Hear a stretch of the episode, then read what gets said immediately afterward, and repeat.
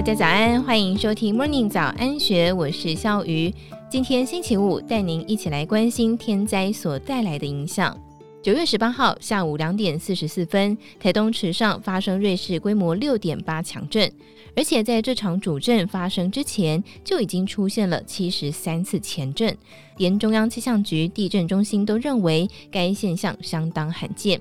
而这场台东池上强震，也让许多人联想到一九九九年瑞士规模七点三的九二一大地震。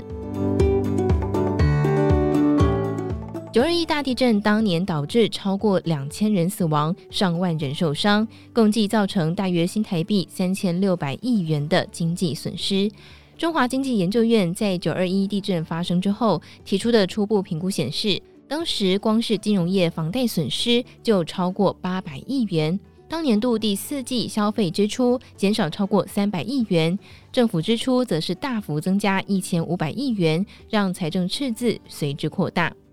由前述的数据不难想见，九二一大地震对台湾经济的冲击。事实上，在气候变迁问题日益严重的情况之下，天灾对全球经济的影响恐怕比想象中还要大。慕尼黑在保险公司在二零二二年初发布报告指出，去年全球包括洪水、台风、野火、地震等天灾，已经夺走大约九千两百条的生命，经济损失规模达到两千八百亿美元，较前一年多出了三分之一左右，而且已经是连续第三年增加。由此可见，全球暖化与天灾之间确实有所关联。慕尼黑在保险公司气候解决方案负责人劳赫表示，二零二一年的灾害统计数据让人震惊。气候变迁恐怕让极端气候变得更加频繁还有严重。另一方面，由国际灾害资料库的二零二一年全球灾害回顾内容可以得知，飓风艾达可谓是二零二一年对经济影响最大的天灾。艾达是在去年八月下旬到九月初侵袭美国东岸。造成大约六百五十亿美元的灾损，紧追在后的是同年七月的西欧大洪水，灾损规模是五百四十亿美元，其中德国就占了四百亿美元。而二零二一年导致最多人死亡的天灾，则是八月份发生在海地，瑞士规模七点二的强震，一共造成两千五百七十五人丧命。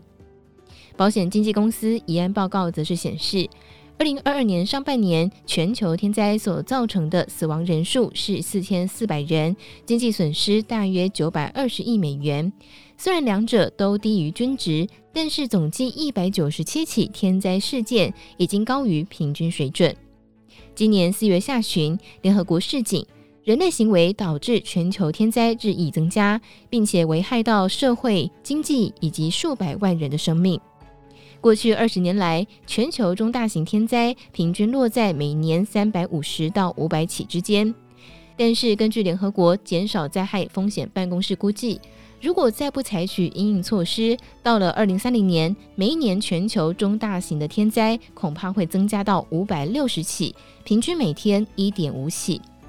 联合国将天灾事件的发生与增加归咎于人们乐观低估、觉得无力战胜天灾的错误观念。联合国也提到，天灾的规模和强度已经有所增加。过去五年受到天灾影响还有死亡的人数比先前还要来得多。联合国常务副秘书长阿米纳·穆罕默德强调，天灾让人类陷入了自我毁灭漩涡。因此，应该将这类风险纳入生活建设和投资的相关考量当中。